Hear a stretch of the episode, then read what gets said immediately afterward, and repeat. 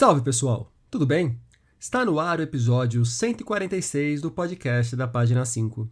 Aqui Rodrigo Casarim. Página 5 é também a coluna de livros que edito no portal UOL. Estou no Instagram como página.5, no Twitter como arroba Casarim e no Telegram, só procurar pelo grupo Página 5. E já sabem da novidade? Acabou de nascer a newsletter da Página 5. A ideia é, a cada duas semanas, mandar um e-mail cheio de boas recomendações de leituras para vocês, além de breves comentários sobre livros ou a respeito do que tem rolado no meio literário. Quer se inscrever?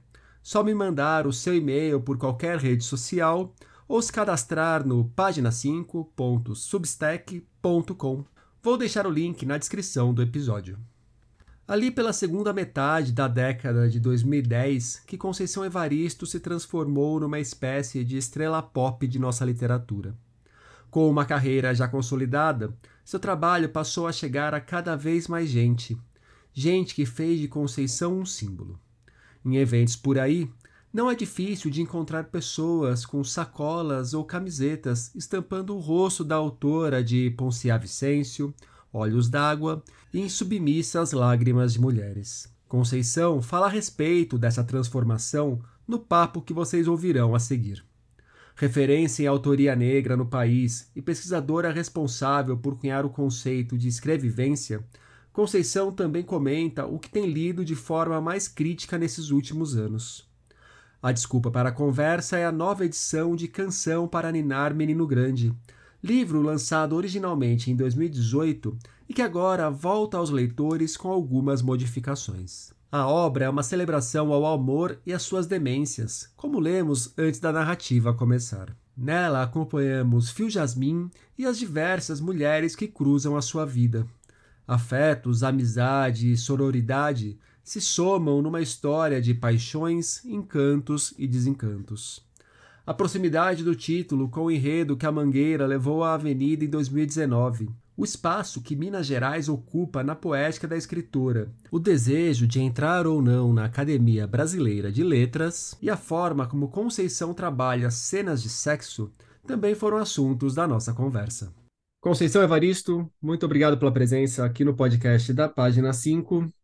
Conceição, acabei de receber aqui, tem que um mês, dois meses, o Canção para Ninar Menino Grande, que foi um livro que saiu em 2018 pela Unipalmares e agora volta aos leitores pela Palas. É, o que, que mudou? É o mesmo livro que ganha uma segunda edição? Você fez alguma revisão nessa obra? Pois é, é Canção para Ninar Menino Grande, né?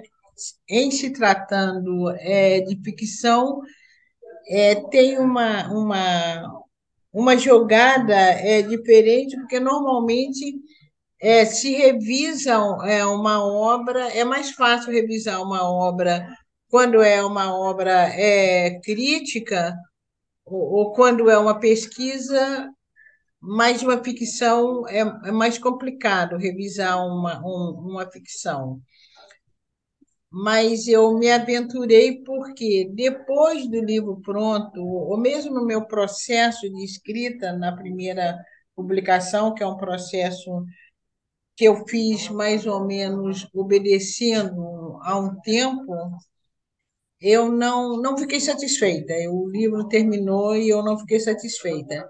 E relendo é, o livro depois, eu vi que eu tinha citado algumas personagens que faziam parte também da vida de, de Fio Jasmine, mas essas personagens não tinham não tinham espaço, elas mesmas não contavam as suas histórias. Era como se a narrativa tivesse descuidado delas.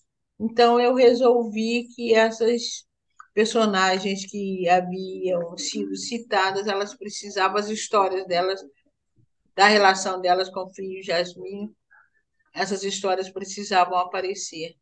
Então, eu criei,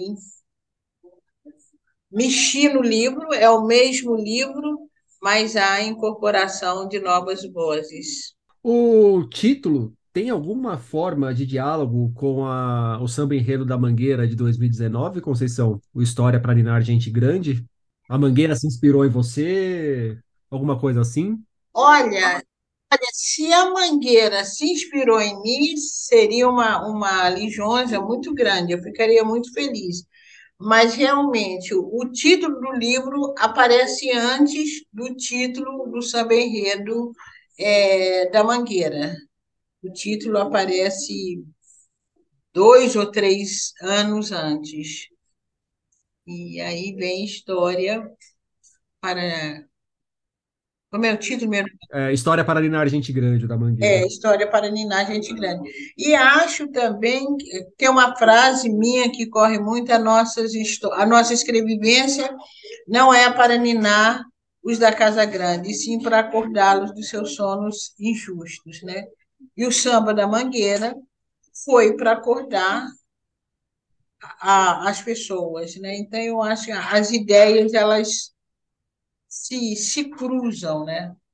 Uhum. E fico muito feliz caso a Mangueira tivesse sido inspirada, porque é um texto que volta para o local de origem, né? é um texto que é inspirado em, em, em, em, vidas, né? em vidas reais, em, em, em pessoas do povo. Então, é, é muito bom também ter esse retorno.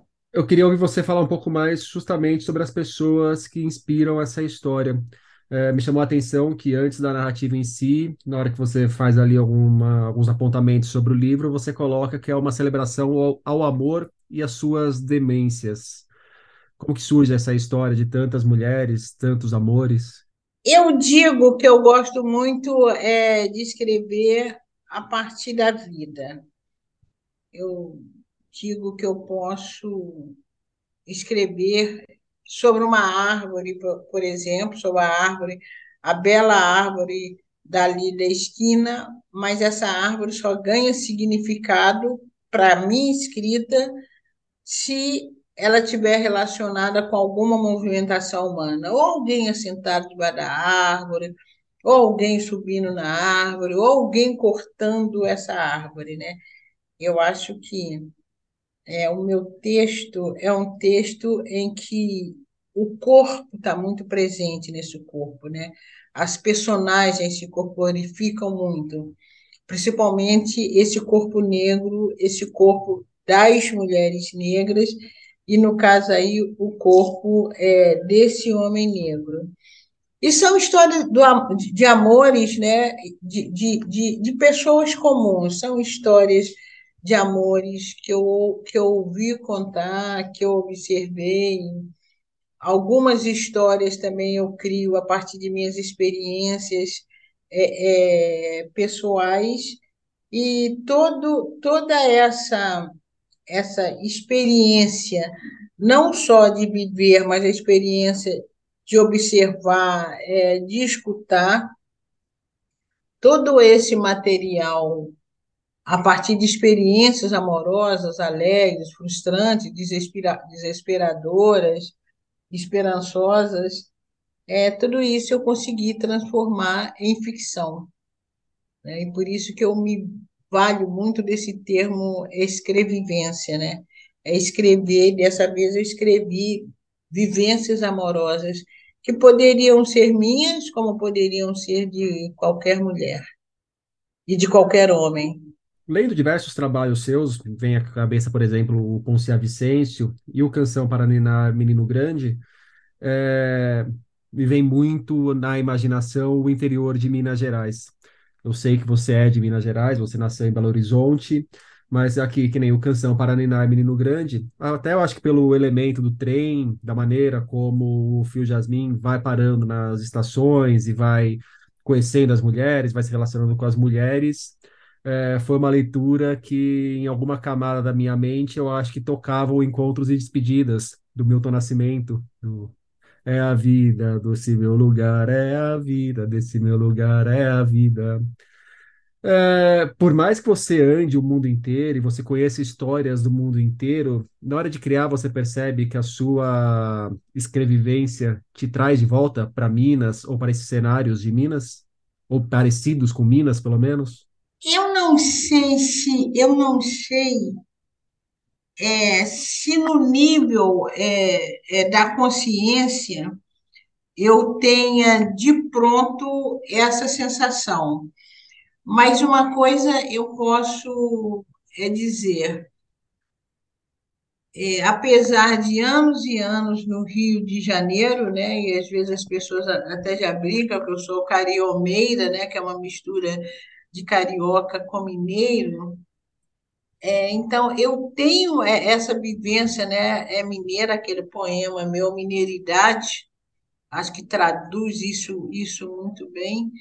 Então, as minhas experiências, né, aí eu passei a minha infância, a minha juventude, eu acho que são momentos que marcam muito uma pessoa, né, a infância e a juventude, foi no, numa, numa ambiência é, mineira, né? Nesse, esses estágios de minha vida aconteceram numa ambiência mineira, numa profunda ambiência mineira. Então, marca né, essa imagem de, do trem. Inclusive, as primeiras vezes que eu venho para o Rio de Janeiro, eu venho de trem, né? Era aquele trem Veracruz, era um trenzinho de madeira, que inclusive relembra muito a viagem de Ponce a quando Ponce a sai, é um trenzinho de madeira, também um trenzinho até é, rudimentar. Então, esse trânsito de ir e vir, né, é, tanto circular no, em Minas mesmo, como sair é, de Minas, impregna a minha literatura, assim, e impregna com prazer, porque eu acho que dá também uma, uma especificidade, né? ao mesmo tempo que amplia, eu acho que Mineiro é um sujeito que ganha o mundo, né? E quando você fala de Milton Nascimento, né, quer dizer, Milton Nascimento, outro dia mesmo, nesses especiais deles, ele está cantando, ele está cantando justamente essa música, uma das pessoas, uma das cantoras canta essa música. E Milton Nascimento é um sujeito do mundo, né? mas, ao mesmo tempo, Milton Nascimento é um mineiro. Né? Eu acho que não há como olhar o Milton Nascimento, o gestual dele, né? aquela timidez que se expande em arte. O olhar então, dele, né? O olhar dele, né? o olhar dele, justamente o olhar dele, a maneira é, dele dele compor a vida, né? E ele compõe a vida através é, da música. Então, é, está muito presente, né? No meu ser, muito presente. Sou mineira mesmo. Sou mineira. O, agora, um outro elemento do Canção para Ninar Menino Grande que me chamou a atenção é que é um livro pontuado por diversos momentos de sexo e você, na hora que vai escrever sobre o sexo, você às vezes até coloca alguns dados, você dá, insinua algumas coisas, mas você não entra propriamente na cena, você não disseca o, as relações sexuais. É, por que essa opção e como que você entende, o que você entende que é uma boa cena de sexo na literatura, Conceição? Olha, esses dias eu estava até pensando em função mesmo da maneira como eu descrevo, e também algumas pessoas já falaram que meus textos, não só esse, mas alguns poemas meus, por exemplo, o próprio conto Ana da Venga, em que tem um, um personagem que ele chora na hora do gozo, né? E o homem que se fragiliza na hora do gozo, e essa insinuação eu gosto muito. Primeiro, que eu sou de uma geração em que as mulheres não falavam abertamente de suas experiências, de seus momentos é, sexuais, né? A minha mãe é da mesma geração que você. E eu tenho certeza que se minha mãe lesse, ela ia falar: olha, como ela fala de forma elegante o que tem que ser dito. Então, eu gosto é, dessa, dessa insinuação, eu gosto dessa, dessa sensualidade que explode também é, numa sexualidade sem cair é, no grosseiro, né, no, no, no vulgar. É, busco é, dizer essas cenas de uma maneira mais poética possível, né? Eu acho que esse exercício, eu acho que a literatura é um exercício com a palavra. E a palavra, ela, ela diz, ela insinua, ela afirma, ela nega. Então, eu gosto muito é, desse trabalho com a linguagem para que a cena fique, fique é, insinuada. E esses dias eu fiquei pensando muito, até em função desse trabalho mesmo de outros textos meus, se não existiria, né, se a gente não, não poderia pensar numa poética da sexualidade. Aí eu, eu estou muito com essa com essa ideia na cabeça, né? Acho que é uma poética da sexualidade mesmo, eu acho bonito. Eu acho poético pensar numa poética da sexualidade. Legal que uma das coisas que eu queria te perguntar é justamente no que, que você tem pensado em relação à literatura. Quais são suas preocupações hoje enquanto autora, enquanto intelectual desse meio? Além disso, o que mais tem ocupado a sua mente? Olha, enquanto, enquanto é, autora, enquanto escritora, eu hoje, se eu tivesse um tempo é, para ler muito do que está sendo é, produzido aí e produzido é, pelas pessoas mais jovens, né? Eu, eu, eu vejo uma potência muito grande. Eu tenho hoje atualmente é, eu leio mais uma autoria negra, né? Tanto uma autoria negra é, contemporânea como uma autoria negra mais mais mais sedimentada, é, mais antiga. Então, hoje me interessa muito esse texto que está sendo criado aí e a gente vê textos muito potentes, né? muito bonitos mesmo. Eu acho que hoje você tem uma diversidade é, de escrita e, ao mesmo tempo, uma diversidade de escrita, se tratando dessa autoria negra e, de, principalmente da autoria, de uma autoria que eu vejo mais, que eu tenho lidado mais, é, até como preocupação mesmo de um trabalho crítico, né, que é a literatura produzida por mulheres negras, no sentido também de valorizar e no sentido de expor é, toda uma gama que, de, de, de autoria que está aí e que está ainda invisibilizada. Então, o, o, meu, o meu trabalho também passa muito por isso, né? é, é afirmar a existência de escritores e de escritoras negras para além é, de Conceição, Conceição Evaristo, então eu quero que as pessoas, quando me leem também, sintam curiosidade para ler uma outra é, produção negra. É, e como intelectual hoje, né, eu tenho assim muito essa preocupação, porque eu acho que o pensamento brasileiro ele precisa ser renovado. Eu acho que nós temos grandes intelectuais, é, homens brancos, mulheres brancas, mas eu acho que o pensar, o pensar o Brasil e a literatura é um lugar que a gente pensa o Brasil. Eu acho que a literatura talvez é, ela tem um, um, outro, uma outra dinâmica do que o te, do texto histórico, né? Porque pelo fato é, da literatura você poder justamente é, ficcionalizar, inclusive ficcionalizar a história, né? ficcionalizar num caminho contrário do que a história diz. Eu acho que a literatura é um espaço que, nos, que, que, que propicia, inclusive, pensar essa nacionalidade brasileira. Então, hoje, a minha preocupação é que a, essa crítica literária esteja muito atenta para textos que surgem hoje é, de espaços os mais diversificados é, possíveis. Né? Então, pensar hoje, por exemplo, a literatura produzida por homens e por mulheres indígenas está aí explodindo. Né? Eu acho que é uma maneira também, um espaço para você conhecer o nosso rosto, né? conhecer o rosto nacional.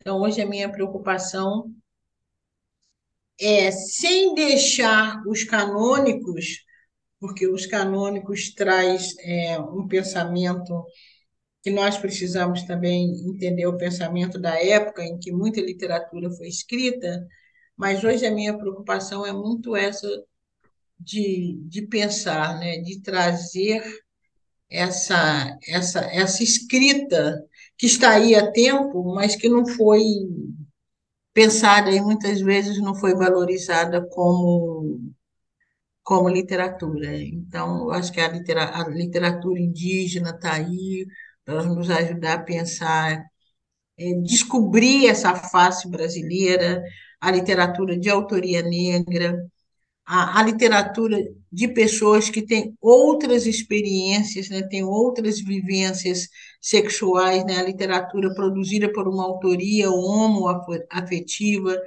Eu acho que a gente ter essa percepção de novas formas, de novas formas não, né, de formas possíveis de vivência do, de amor, né, de vivência do sentimento, tanto é que em Canção para Ninar, Menino Grande, aparece né, com muita potência a, uma mulher que ama outra mulher, e é com ela que Fio Jasmin vai pensar como têm sido os amores deles. Né?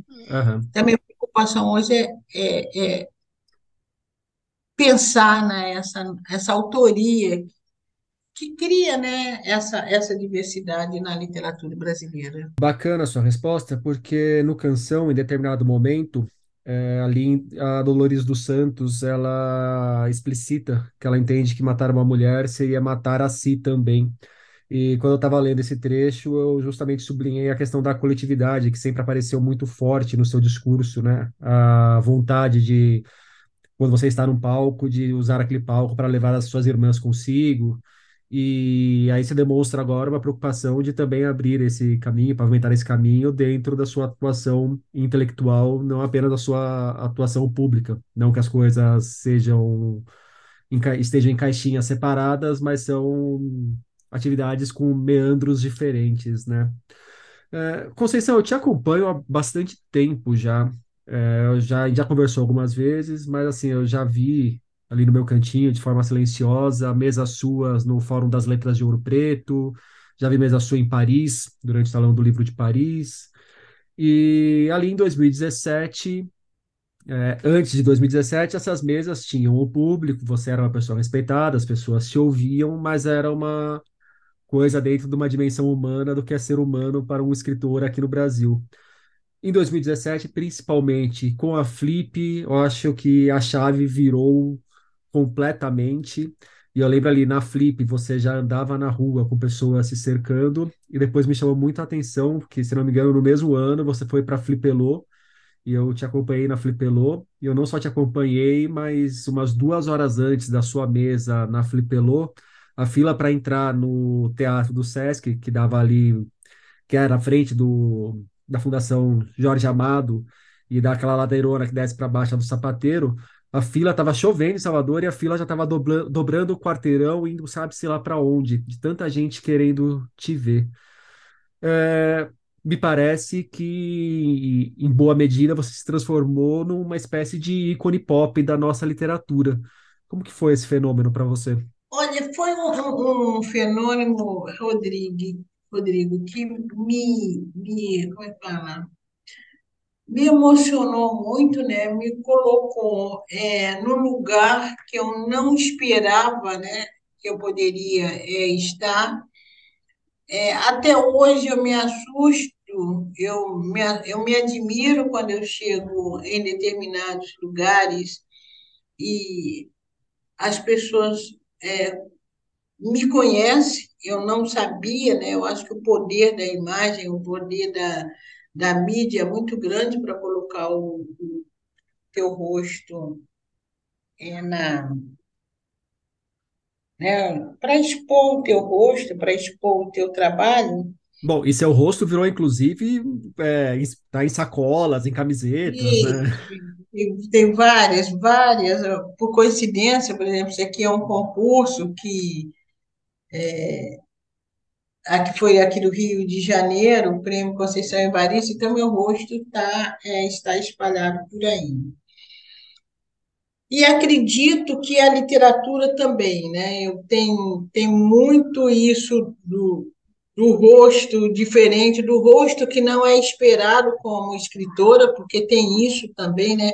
O rosto de uma mulher negra, né? Ou a imagem de uma mulher negra que não é uma mulher jovem, que não é uma mulher que, que está dentro do imaginário é, de uma artista global, é, global.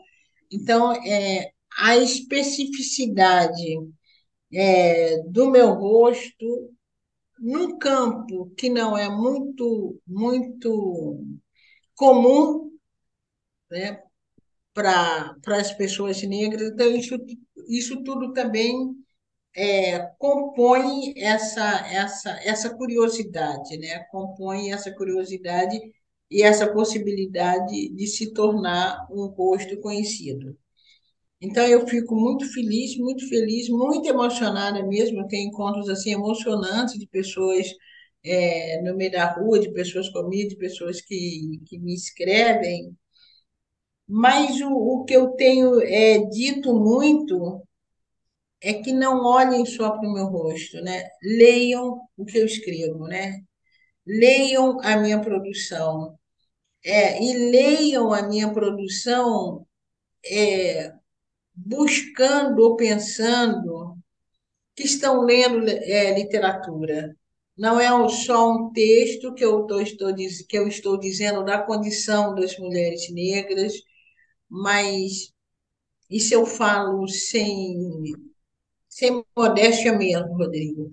Como eu, quando eu paro para produzir um texto, eu tenho plena consciência que eu estou trabalhando com literatura.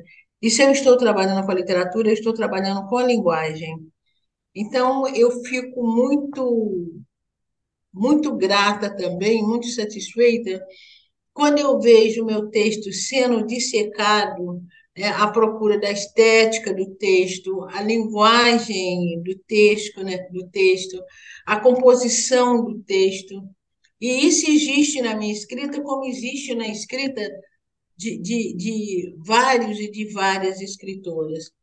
Então, eu quero que leiam, sim, né? leiam a minha também, a minha biografia. Eu acho que a minha biografia, o meu texto, é, ele está contaminado pela minha, pela minha biografia, não como dados como dados explícitos, né? mas eu acho que o meu texto é, é perceptível ou se faz sentir um texto de autoria negra e de autoria de mulheres negras. Eu acho que, inclusive, quem lê com cuidado, esses índices estão lá, às vezes, de uma forma muito velada, mas estão.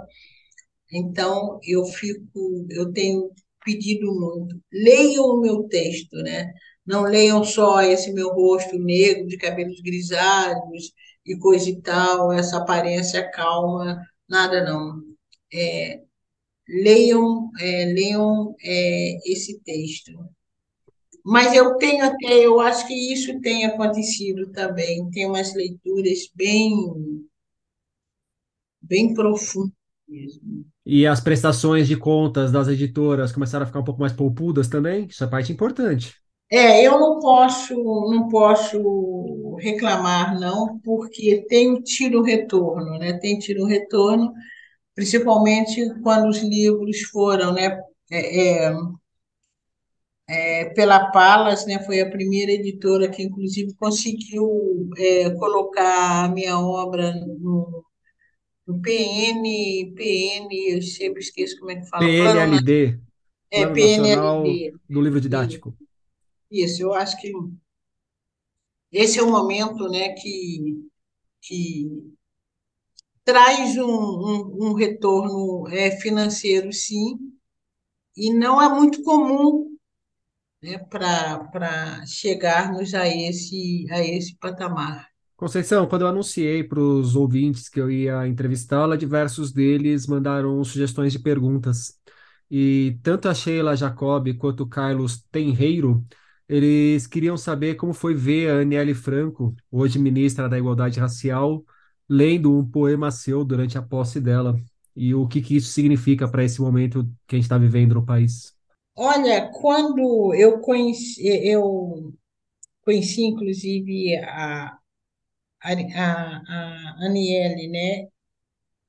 E é uma menina, né? Eu acho que a Aniele, ela, ela, ela significa, né? Ela é a, a, a concretização é, do poema.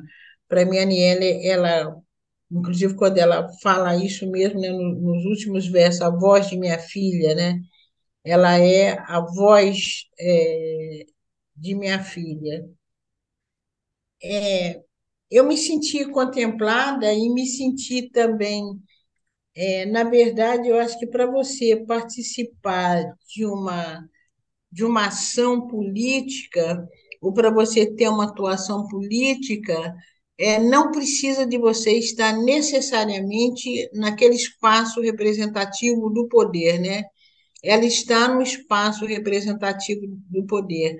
Mas quando ela leva para o discurso né, de posse, é, quando ela se afirma nesse espaço representativo do poder com um poema de minha autoria, eu me senti tão presente quanto ela.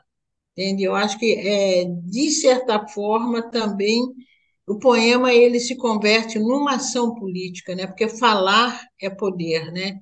E falar no espaço institucional é um poder que, que você tem, inclusive, não só um poder, como uma responsabilidade que você tem diante de uma nação, que é ali o, o caso. Então, eu fiquei muito grata a ela. Ela tem idade para ser minha filha, para ser minha neta. E quando ela leva para ali o poema Vozes Mulheres, ela leva as nossas vozes, né? ela leva os nossos gritos, ela leva as nossas potências. Então, eu me senti tão ministra, tão ministra como, como, como a Aniele ali naquele momento. E muita gente também mandou perguntas de diferentes espécies sobre a sua candidatura para a Academia Brasileira de Letras. É, você pretende, em algum momento, tentar de novo a academia? E se você for tentar, você vai optar por alguma estratégia diferente da que você adotou na primeira vez, Conceição? Vai fazer o beijamão, resumindo?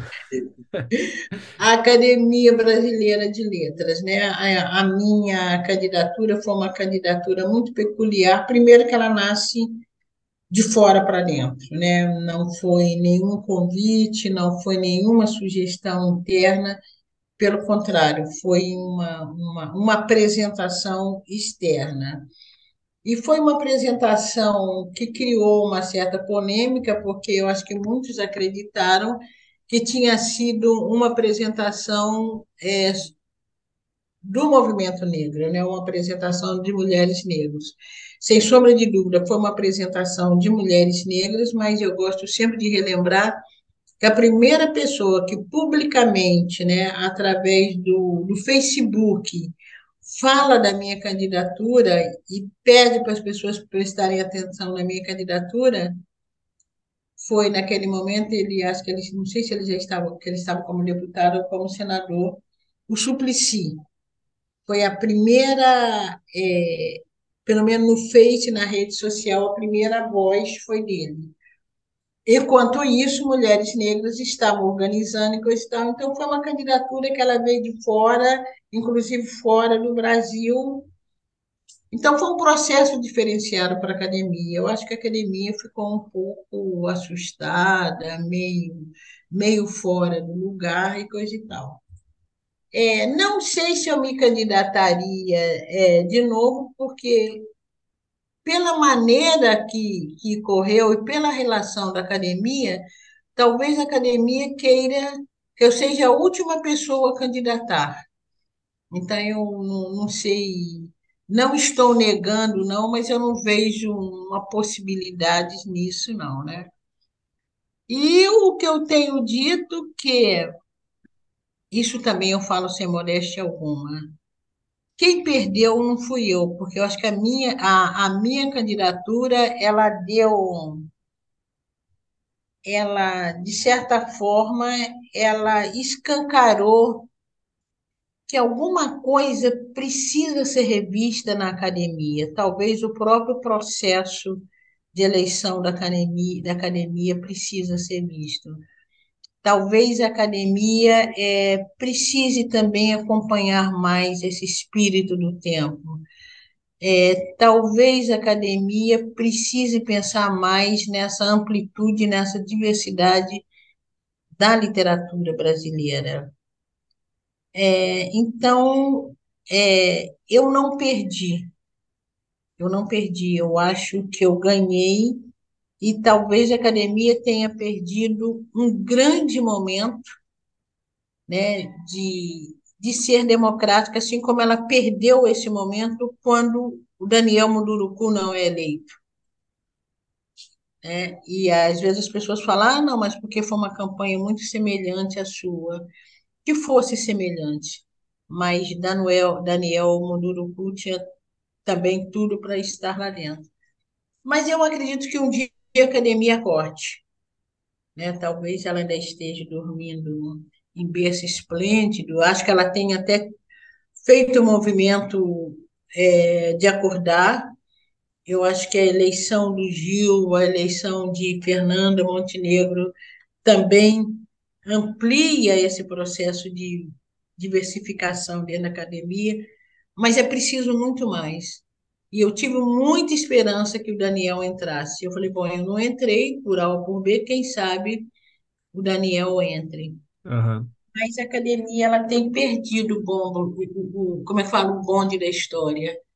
E é uma pena, né? Porque é uma instituição que ela corre o risco de, de ficar meio bolorenta, né? E é uma pena, porque a literatura brasileira né, não é isso. Eu acho que a casa da literatura brasileira, a casa da arte brasileira, né, a casa da, da identidade brasileira exige mais dinâmica de olhar, de olhar e de presença. Mas não sei se eu me candidataria, não. Acho que eles nem querem ouvir falar no meu nome, né? Conceição Evaristo, muito obrigado pelo papo. Nada, eu que agradeço a oportunidade. Obrigada, Rodrigo. Obrigada. Canção para Ninar Menino Grande, de Conceição Evaristo, chega aos leitores pela Palas. E por hoje é isso aí, pessoal. Indica o podcast para os amigos e inimigos. Um abraço, um beijo, um aperto de mão e até semana que vem.